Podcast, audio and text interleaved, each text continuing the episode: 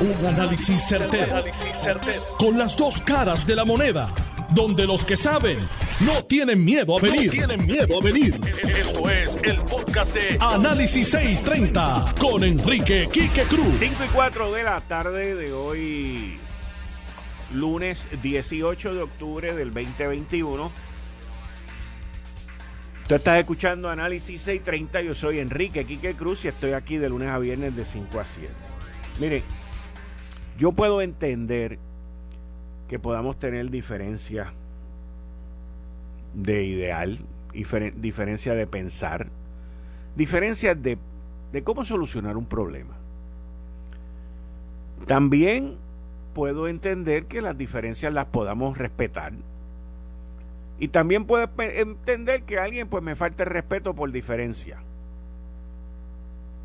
Lo que no puedo entender es un líder legislativo, un líder cameral como lo es Rafael Tatito Hernández, que haga algo que exponga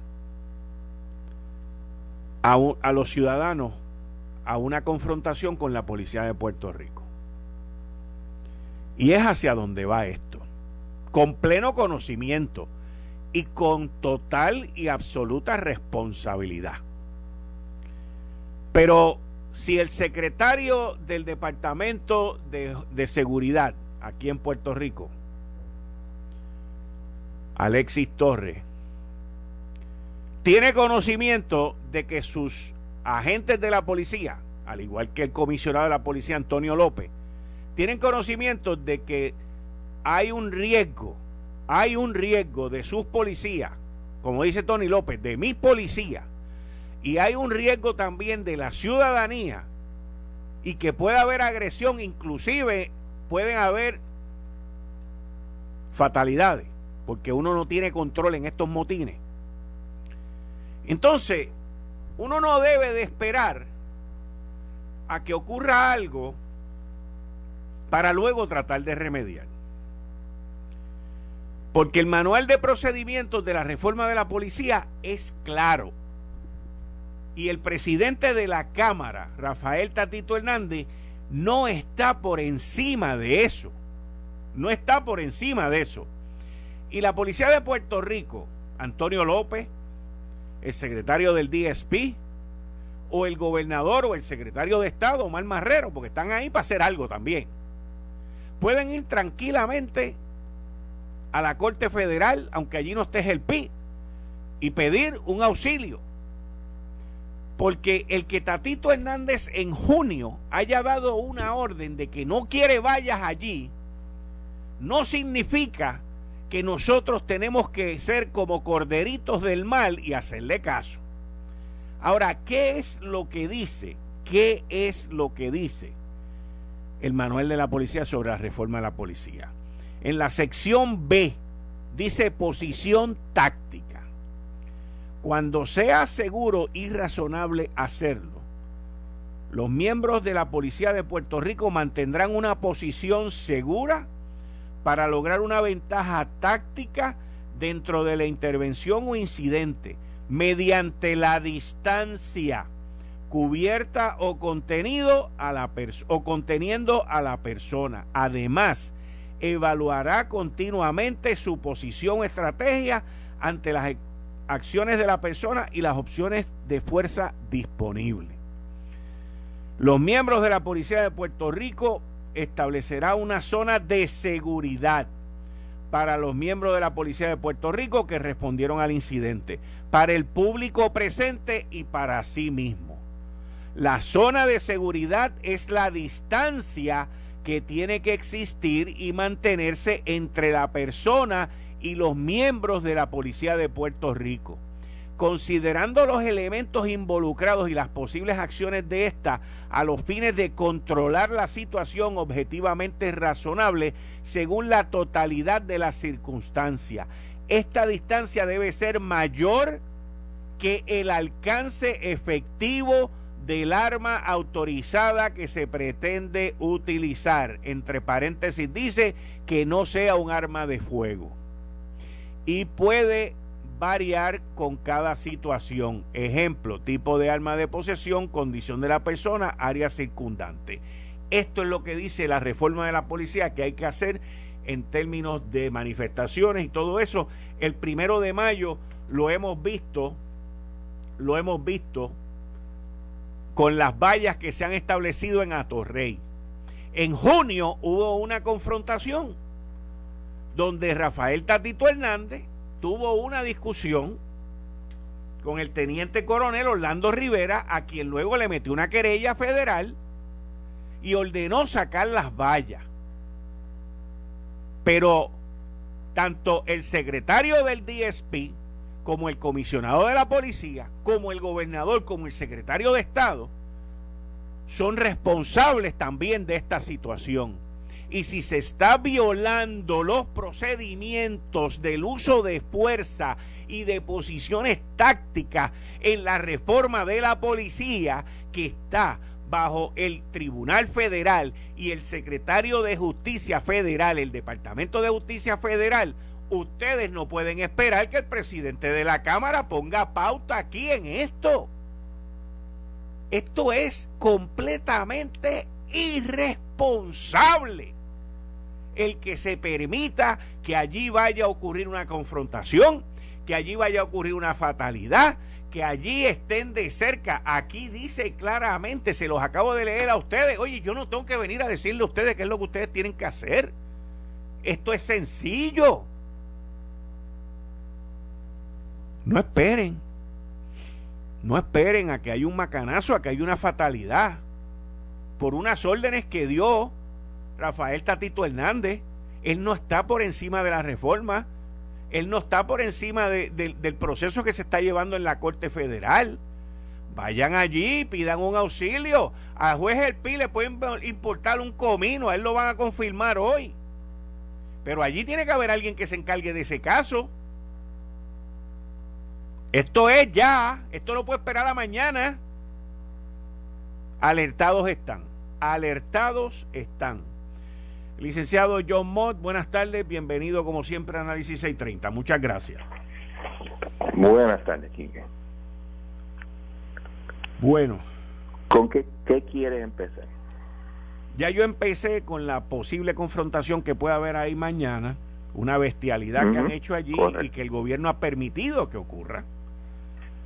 Correcto. Eh, porque esto es, yo lo digo, yo no soy abogado, John, pero yo lo veo tan sencillo que yo voy allí donde el Tribunal Federal y digo, mira, póngamele un cese y decirte a este tipo que no quiere que yo ponga vallas allí y la reforma de la policía dice que yo tengo que tener una distancia. O sea, yo lo veo tan sencillo. Pues, ¿Ah? Pero tan sencillo solamente si el Ejecutivo quiere hacer algo sobre eso. Eso es lo que yo... No quiere, no quiere confrontación. Pero es que, pero es que, es que se va a evitar la confrontación con las vallas. No quiere confrontación con el legislativo. Ah, bueno, pues allá ellos que resuelvan que son exactamente inteligentes y yo no. Eh, pues, ¿qué te puedo decir? Yo te digo una cosa. Bueno, mejor no la digo. Mejor no. Vamos a empezar tú y yo con con el acuerdo secreto y que y miembros de la delegación del Partido No Progresista han dicho que si no se dan las salvaguardas que no lo van a aceptar. Bueno, vamos a ver. Eh, yo miré el documento. El documento que tú me mandaste no es como dicen los políticos. Hay tres áreas bien eh, importantes. Por ejemplo, este en una parte que se habla, obviamente la parte de las pensiones si no hay problema. Claro, se hacen unas salvedades importantes. ¿Por qué? Porque la Junta lo que está diciendo es, yo no, yo voy a poner, yo no lo voy a poner en el plan de ajuste, pero si la juez lo requiere, yo lo pondré. Y ahí nada dice lo contrario. En otras palabras, lo único que requiere es que no se ponga el recorte en las pensiones, en el plan de ajuste. Si la juez requiere eso, pues entonces lo pondrán, me imagino. ¿Qué? Segundo, esto es bien importante. Yo entendí que a la Universidad de Puerto Rico le van a dar 500 millones de dólares por año, por cinco años. Cuando tú lees, no dice eso. Lo que te dice es que la sección 106, que le van cuando se presente el presupuesto para la universidad, esta presentará uno de 500 millones de dólares y en ninguna parte dice que la Junta lo tiene que aceptar. El presupuesto anteriormente era 400 algo. O sea que estamos hablando que sí, que lo aumentaron, which is good, pero no es que te hayan dado 500 millones de dólares más. Y en ninguna parte dice que la Junta lo tiene que aceptar. Lo que dice es que se pondrá en el presupuesto. Pero tú sabes que la, el, el cover entity le presenta a la Junta un presupuesto, la Junta lo revisa y dice sí, no o lo que sea. Y al fin y al cabo, el que ellos imponen es el verdadero. Y eso no está puesto ahí. Tercero, me estuvo interesante y esto eh, abunda sobre el hecho de que eh, yo siempre, eh, del mirarlo, yo pienso que la Junta se reunió con los bonistas también y dijo, mira, esto es lo que hay, y hubo un no un tirijada, sino un toma y dame, porque hay una parte donde la ley original establecía que los bonos de obligación general se iban a regir bajo la ley de Puerto Rico cuando el plan de ajuste dice se regirán bajo la ley de Nueva York. Se tachó todo lo que dice la ley de Puerto Rico y lo que dice es que se regirán bajo la ley de Nueva York, pero además podrán invocar eh, los remedios bajo el artículo 6, sección 8 y sección 2, que es la que dice, antes que pagar todo, tienen que pagar lo, la deuda pública. eso obviamente es importante. Lo mismo que dice la Constitución. Exacto, y eso es importante fuera del contexto de una eh, quiebra, de un título 3. En otras palabras, si después viene la eh, Puerto Rico, después se vaya a la Junta y dice, no, no, yo no voy a pagar. Sorry, buddy, porque te pueden ir allí y decir, mira, van a Nueva York, colmo. Van al, al, título 3 en realidad, de la juez Swain, bajo la ley de Nueva y bajo la ley de Puerto Rico me tienen que pagar. Y tendríamos que pagar. O sea que esto es también para quitar la idea. Y otra cosa muy interesante que no, no vi en ninguna parte y que nadie ha discutido, yo soy el único que lo he mencionado, es que el plan de ajuste tiene un límite adicional a la deuda que sea deuda pagado con impuestos y lo establece en 7.94%. Entonces, que el, el Full Faith and Taxing Power de Puerto Rico se rige bajo el artículo 6, sección 2, y establece un límite bien complicado de calcular de 15%. Pues ahora las emisiones de deuda nueva tienen un límite de 7.94%. No de interés, sino como un ceiling a la deuda, lo, a hacer, lo cual va a ser más difícil que los, políticos eh, pongan el país en quiebra de nuevo. Pero claro, todos sabemos que lo van a hacer, así que no hay problema. También el lenguaje de todo el... Cuando tú ah, empezaste, cuando empezaste el análisis me dijiste, yo me leí lo que tú me diste, pero no es lo que están diciendo los políticos. Lo que pasa es que aquí hay dos políticos. Hay unos que dicen que sí y otros que dicen que no. Yo te digo una cosa, aquí aquí lo de las pensiones está bastante claro, no por Pero claro, explícame lo que es claro. Eh, de que el de que están no habrá, están como te dije, en el plan de ajuste no se podrá poner nada que incluya el recorte de las pensiones de las personas retiradas, que obviamente lo que nos ocupa. No es claro qué va a pasar con los que no se han retirado todavía. Eh, asumo que se va a quedar este asunto de que depende de los años que tú tengas en el sistema, pues te van a transicionar a un a un paygo o te quedas como estaba. Que de todas maneras de, la reforma 2000 son todos este es un 401k. So, no sé cómo se ve eso. Pero este no es como te dije como lo hay una parte aquí, por ejemplo, que se habla sobre la, la política pública. Eh, ok. Hay una parte que dice proteger la totalidad de las aportaciones de los planes médicos de los empleados del gobierno central. Pero entonces, así decía originalmente, ahora, ahora dice apoyar planes médicos razonables para los empleados públicos de Puerto Rico. Son una diferencia bien importante desde el punto de vista legal. Entonces, a, otra parte habla sobre asignación de los fondos adicionales necesarios para los municipios, pero ahora lee apoyar la asignación, eh, eh, apoyar, asignar fondos para los municipios. nada. No, te, no es el mismo lenguaje. No me tienes que dar tanto dinero, tanto dinero, tanto dinero. Lo único donde, donde dice algo así, así es en cuanto a la Universidad de Puerto Rico. Y como te dije, lo que dice es que estará en el presupuesto 500 millones de dólares. No son 500 millones de dólares adicionales, es 500 millones de dólares y, y no está garantizado que la Junta lo tenga que aceptar. Sino que va a estar, cuando lo presenten el presupuesto de la Junta, tendrá 500 millones de dólares. ¿Qué va a hacer la Junta con ellos? Otros 20 Obviamente hay desconfianza, ¿right? Yo creo que hay desconfianza en ambas partes. Por eso pero digo. eso que está ahí escrito no es. Bueno, obviamente, yo entiendo que los políticos no confían en la Junta y obviamente entiendo que la Junta no confía en los políticos. Así que este, es cuestión de que ellos breguen con el asunto, qué es lo que se va a presentar. Yo no sé, este, o sea, sería bien ridículo que después de todo este tirijala y que la Junta aceptara lo de los recortes de las pensiones, que yo pensé siempre que era el, el escollo principal, ahora vengan y no la aprueben. Pero veremos. Ok. Bueno. Eh, se supone que esto se dé mañana.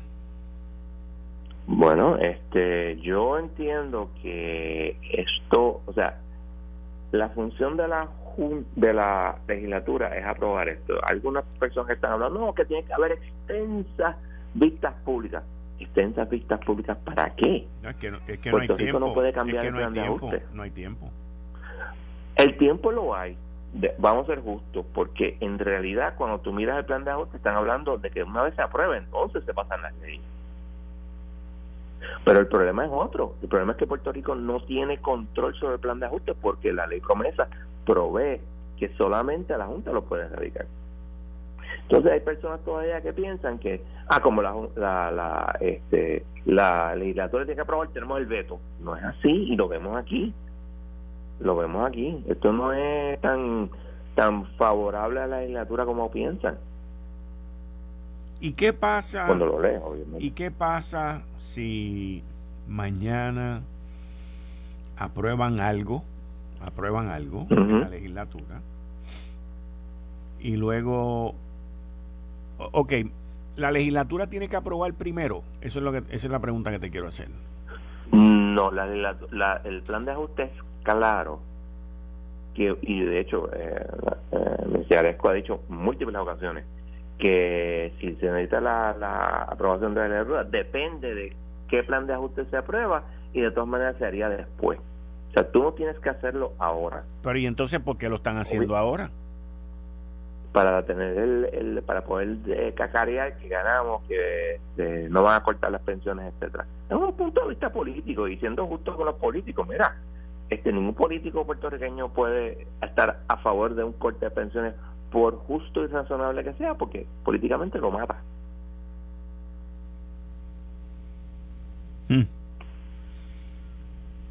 Yo no sé por qué aquí tienen que complicar las cosas tanto porque tienen que poder decir, le ganamos a la Junta, yo soy el chiche de la película porque yo hice que cambiaran. Y aquí se van a echar, eh, eh, eh, darse golpe de pecho el gobernador, el presidente del Senado y el presidente de la Cámara, todos. Hmm. No me mires a mí, yo no sé nada. Está bien, está bien, vamos a ver. Exactamente, mañana sabremos. Sí, vamos a ver, vamos a ver. Bueno, licenciado, anyway, mañana usted está conmigo a las cinco y media, así que mañana sí también. Eso es correcto. Muchas gracias. Ok, nos vemos mañana. Bien, ahí ustedes escucharon al licenciado John Mott. La legislación no hay que aprobarla mañana, puede ser después que se apruebe el plan de ajuste, pero la quieren aprobar mañana. Yo sigo levantando el tema de la seguridad de los que protestan y de la policía que está allí en el Capitolio. El permitir que no hayan vallas es una actitud irresponsable por parte del presidente de la Cámara, que fue quien dio la orden en junio, pero más irresponsable es que el Ejecutivo, el gobernador, el secretario de Estado, el secretario del Departamento de Seguridad Pública y el comisionado de la policía lo permitan. Eso es más irresponsable todavía. Porque las órdenes y las instrucciones que dio Rafael Tatito Hernández, Hernández están en clara violación, clara violación al manual de procedimientos de la reforma de la policía. Y él no está por encima de la reforma de la policía, como tampoco está por encima de ninguna ley.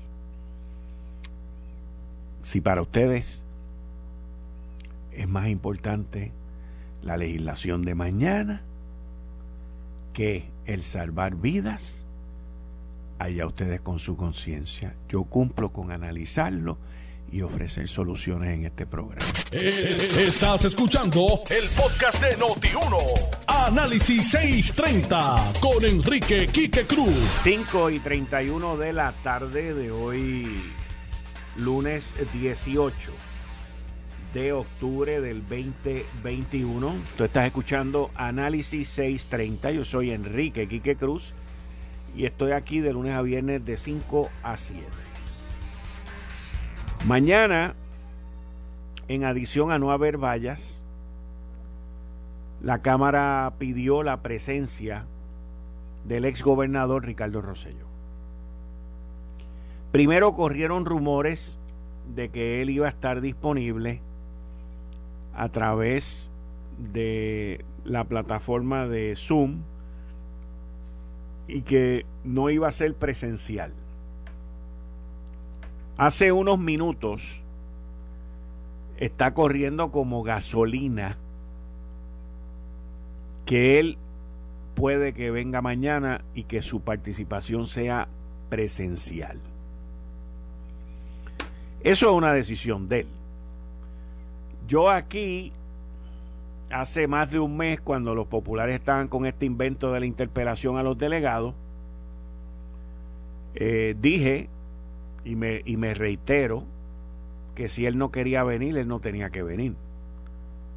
Primero, a él no se le paga por lo que está haciendo, por lo tanto no hay fondos públicos en su labor como compensación, compensación de su labor. Y segundo, sería un, un, un punto crítico de seguridad, no solamente para él, pero para la situación que hay allí en el Capitolio.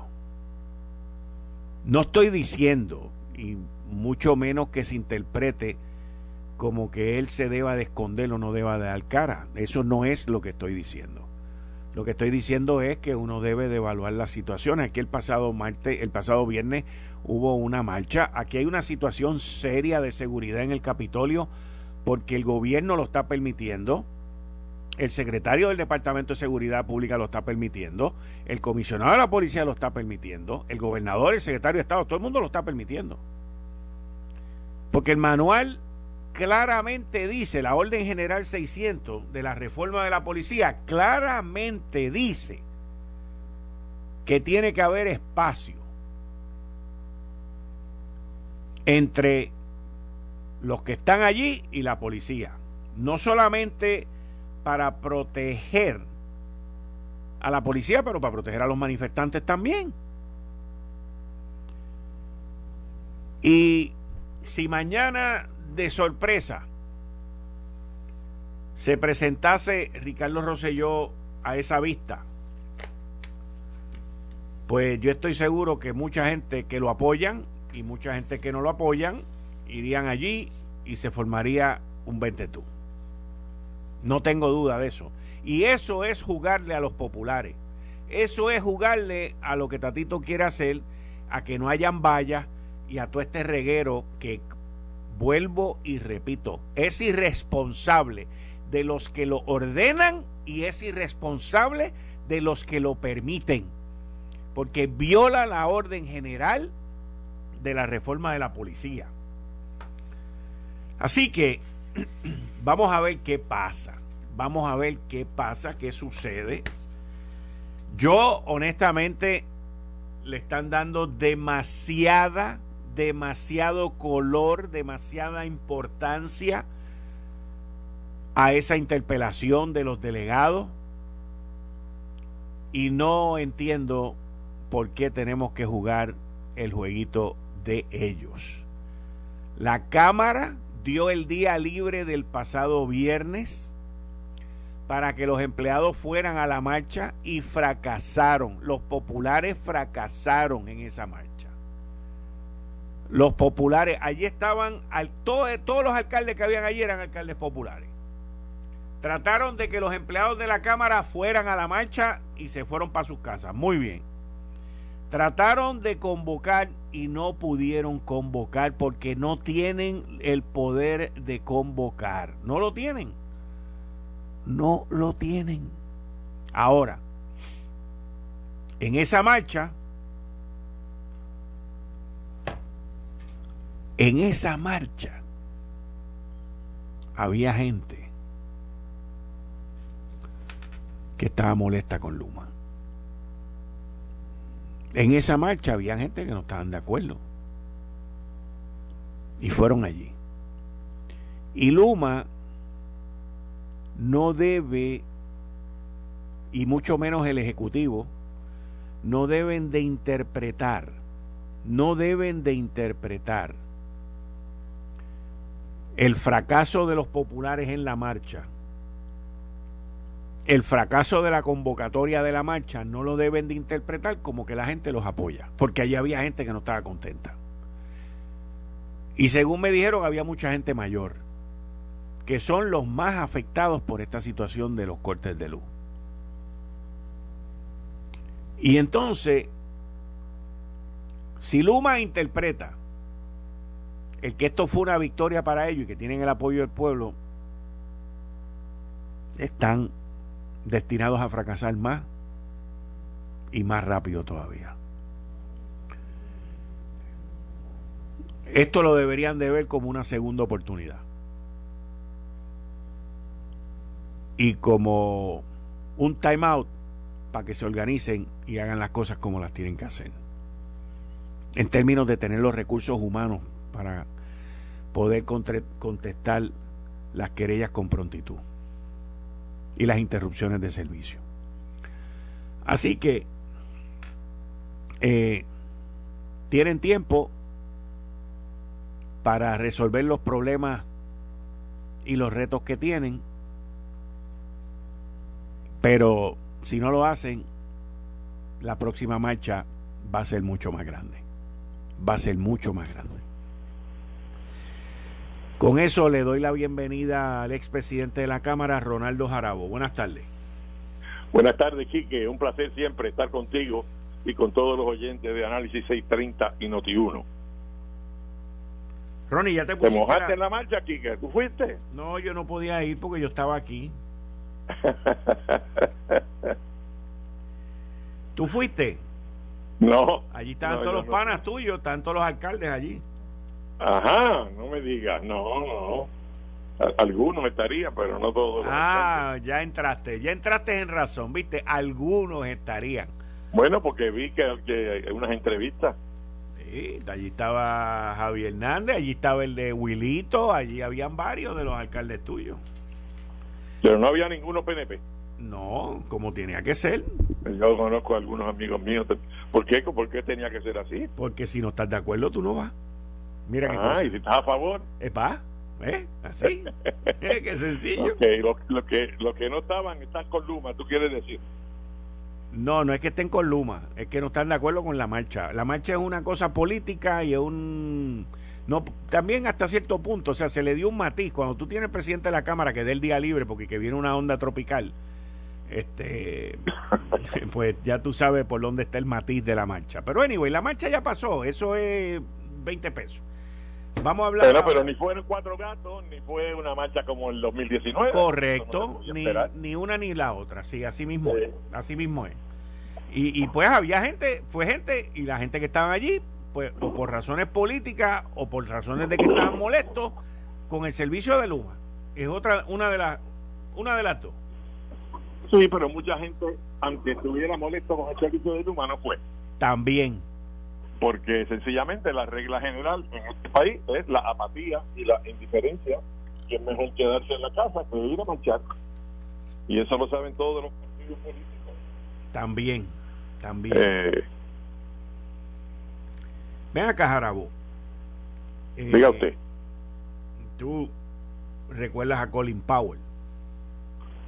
Sí, sí, la verdad que triste, triste fallecimiento. Una figura cimera de el gobierno americano fue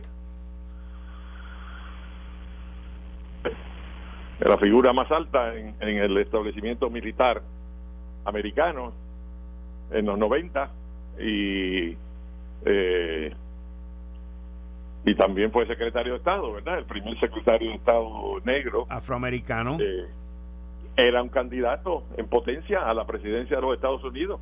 Correcto. Por el Partido Republicano, de su ala moderada, ¿verdad? Del ala de los Bush.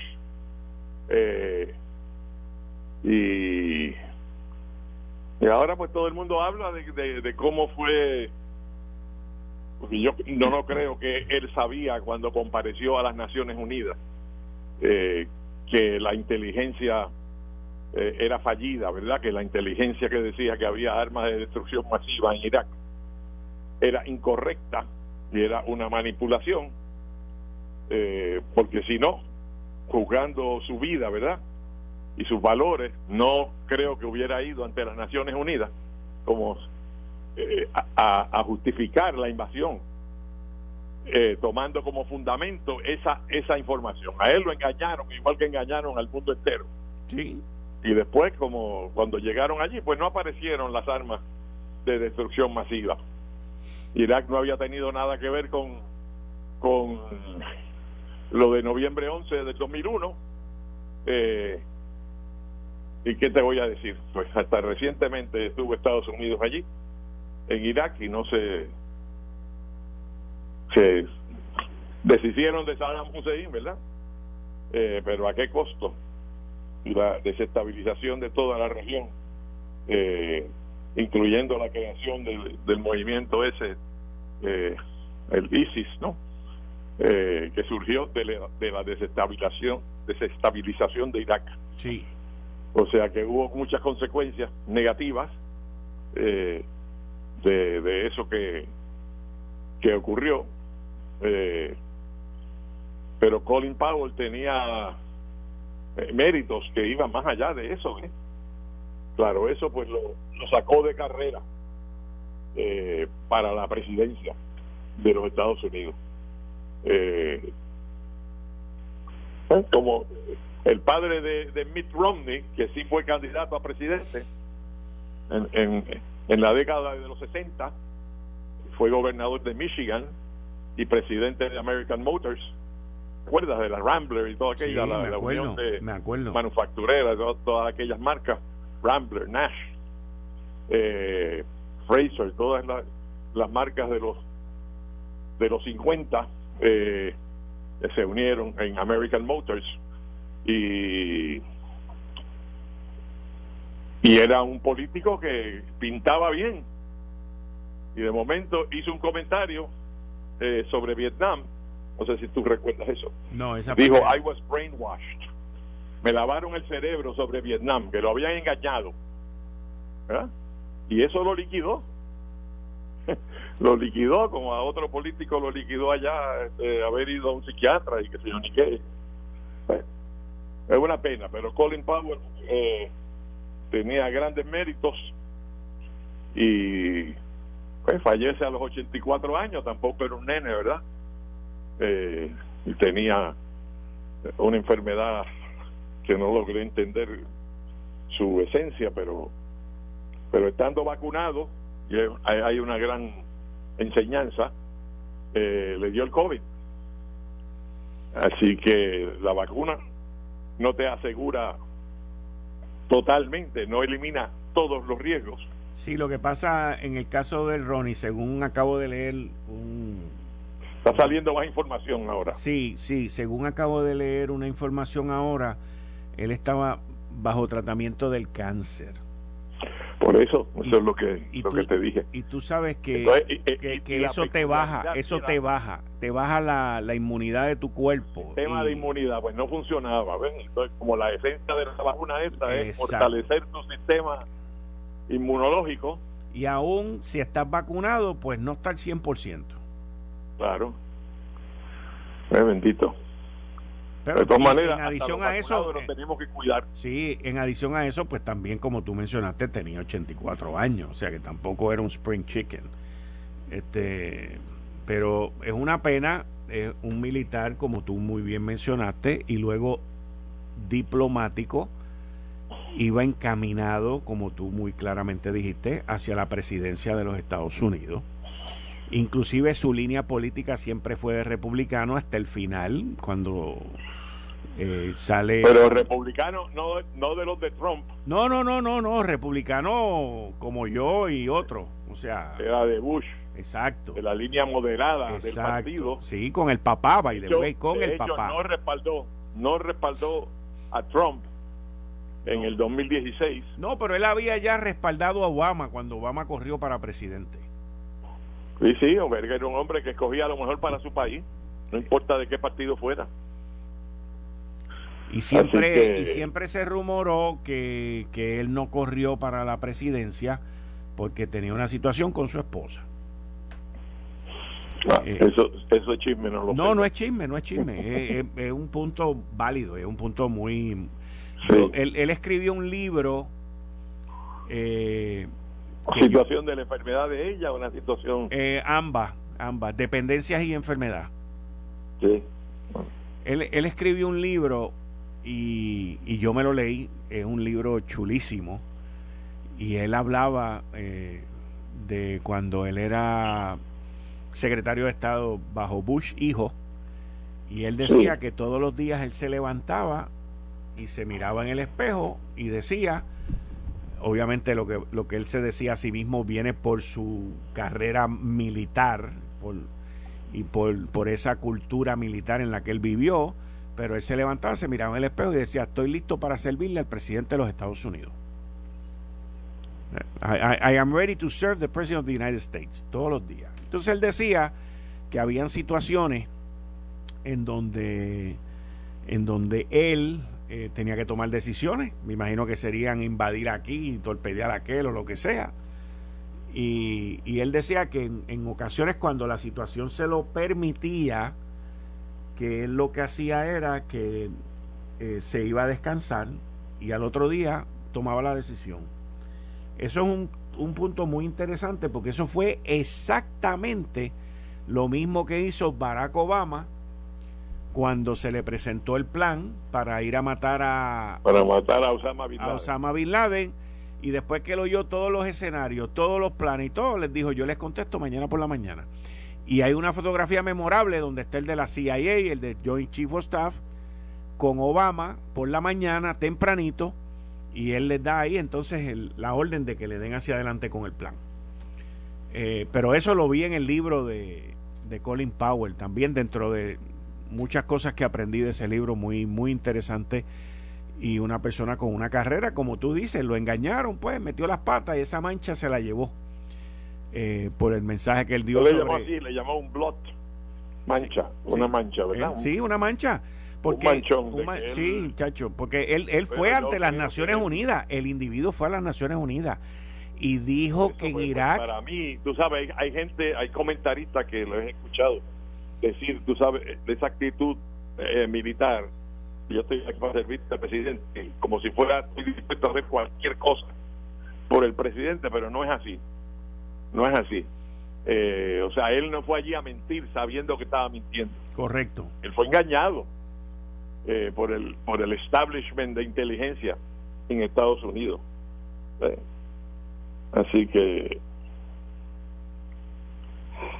yo estoy leyendo un libro bien bien interesante que es el tercer libro de la obra monumental de Morris sobre Teodoro Roosevelt, el gran presidente republicano eh, de principios de siglo, ¿verdad?